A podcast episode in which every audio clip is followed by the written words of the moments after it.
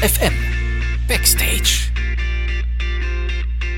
Hi, hier ist Clara von Ernst FM und ich habe für diese Ausgabe von Backstage die Band die Arkells getroffen.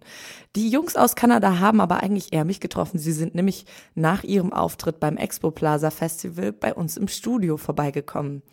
Dort habe ich mich sehr nett mit Sänger Max Kerman unterhalten und außerdem waren die Jungs auch noch so frei und haben uns eine sehr spezielle, sehr coole Live-Version von ihrem Song 1111 eingespielt. Der Song ist von ihrem aktuellen dritten Album High Noon.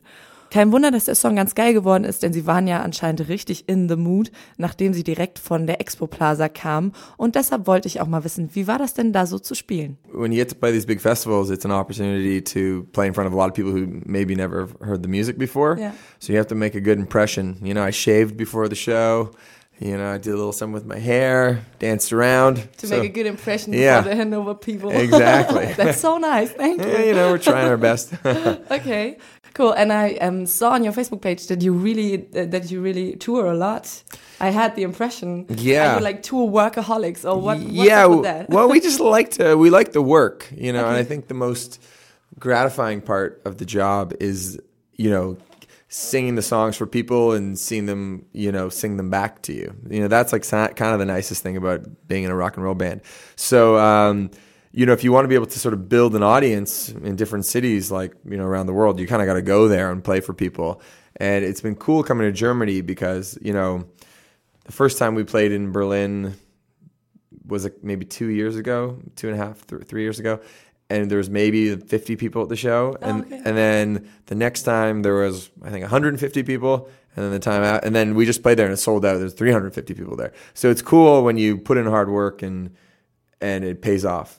okay, so you have the impression that you like gain more and more fans. yeah, Germany, or- yeah, yeah. So that's why you got to try to put on a good show. Yeah. Is that you know people will come back and tell their friends. And is it different from at home in Canada, or um, do you have like a different audience here, like more fans maybe, or? Um, yeah, I mean, we've been in, we're from Canada and we've been touring there a lot longer, so our audience is bigger there for sure. But uh, it's a cool challenge to come to places outside of Canada and then try to like you know win over fans there. Um, we stay with Canada because um, I read that Arkell is like the street where you all Yeah. grew up, where you all grew up, or you. Well, a couple of us uh, went to university, and um, two of us lived on Arkell Street. Is- So that's uh, we were. We used to be called Charlemagne many years ago, the King of France, and uh, there was another guy named Charlemagne who threatened to sue us if we didn't change our name.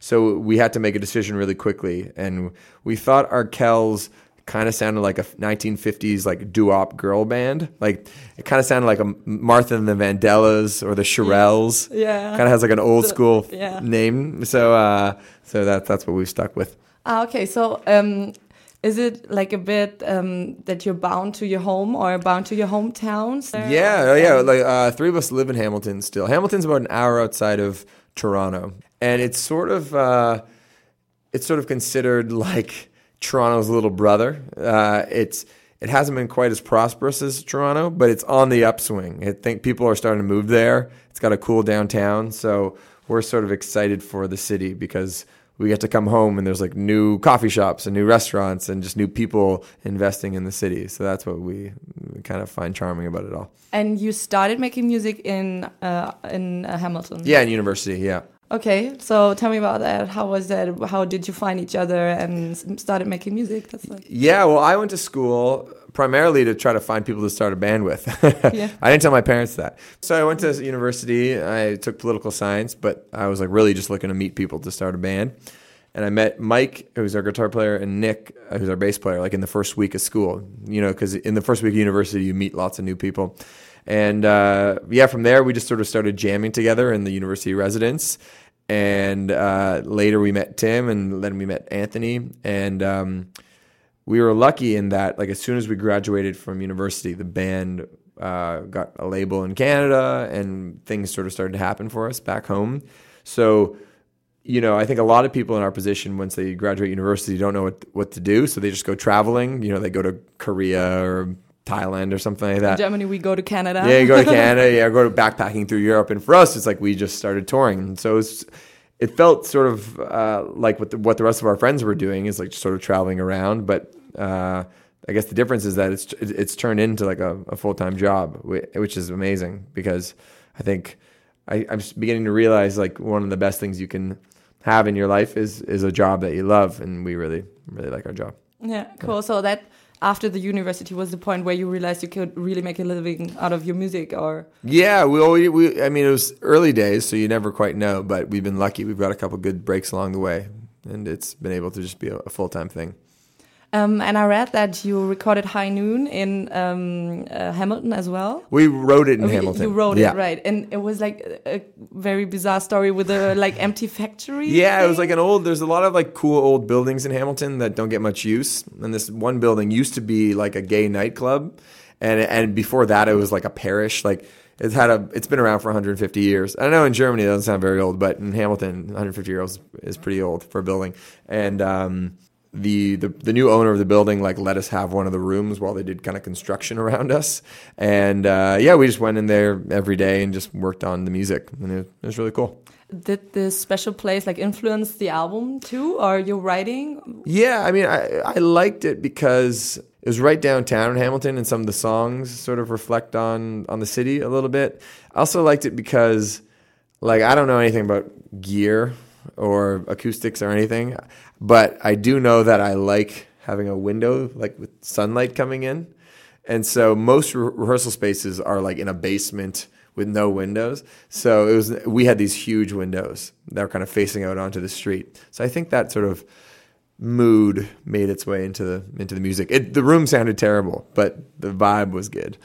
So you have like your um, musical influence, like role models. Uh, mm. What are these?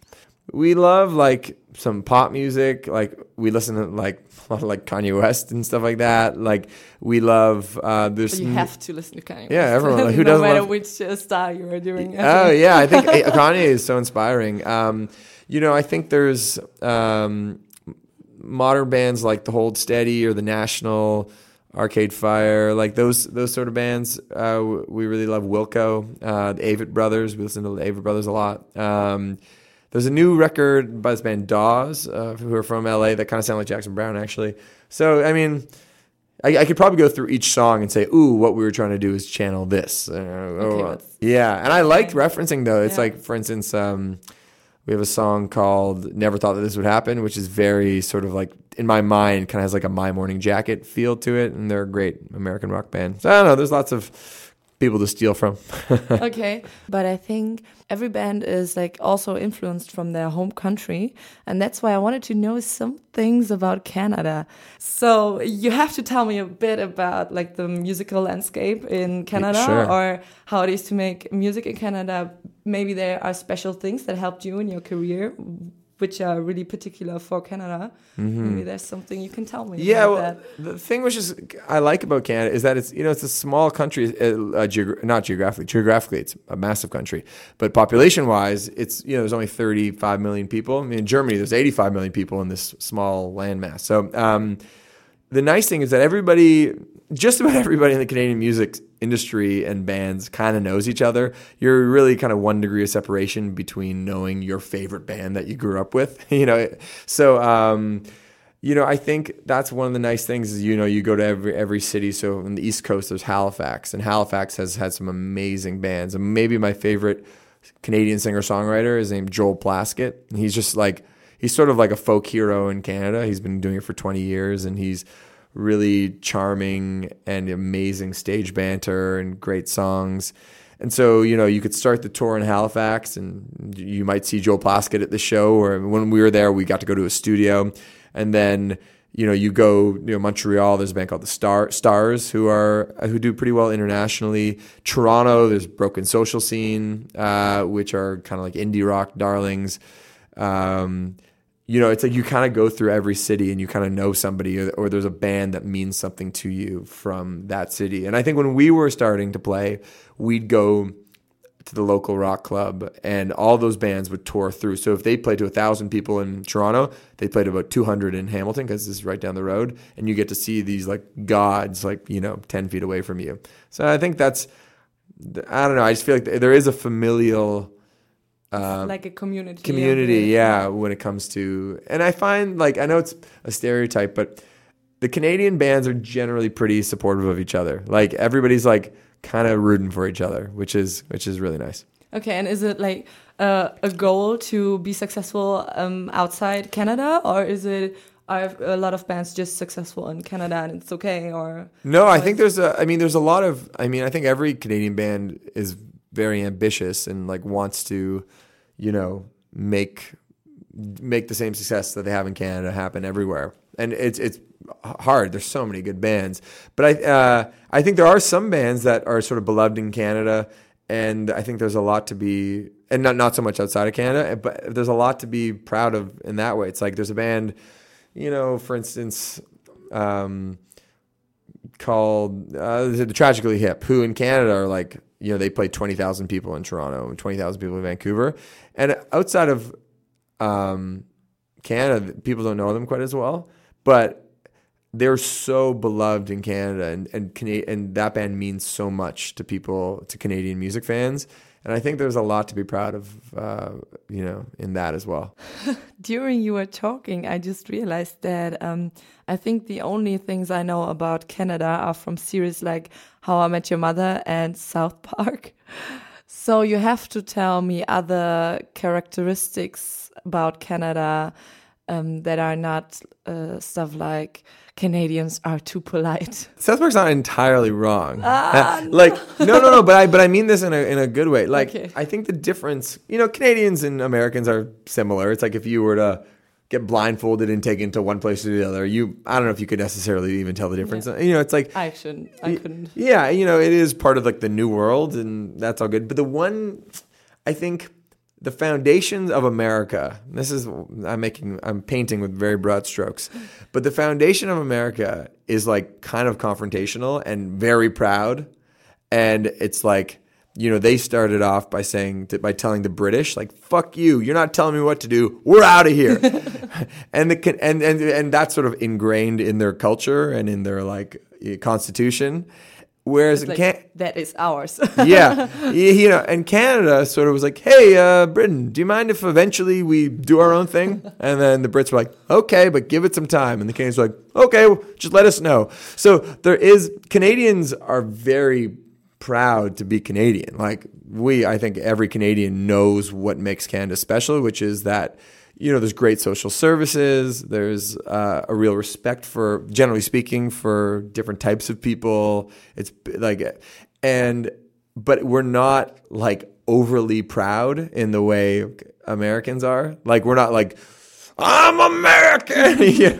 I think, I think that's maybe one of the, the main differences is that Canadians are just like very, I think, I think aware and grateful for what they have. Uh, I, again, I'm painting with very broad strokes, but uh, but I think that's one of the main differences. Yeah.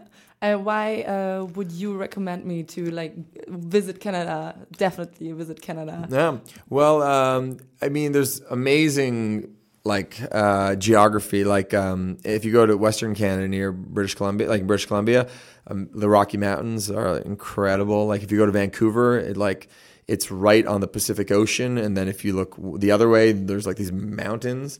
So it's incredibly beautiful. And I think so there's like natural wonders in Canada, which are pretty specific to Canada.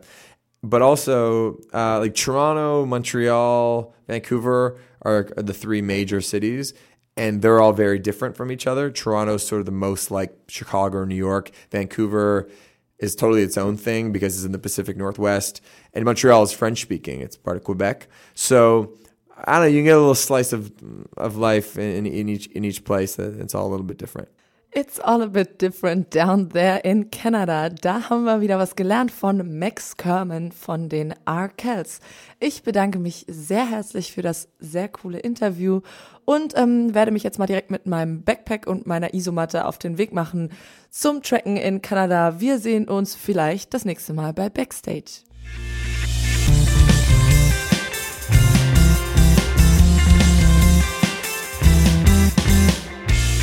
Ernst FM Backstage.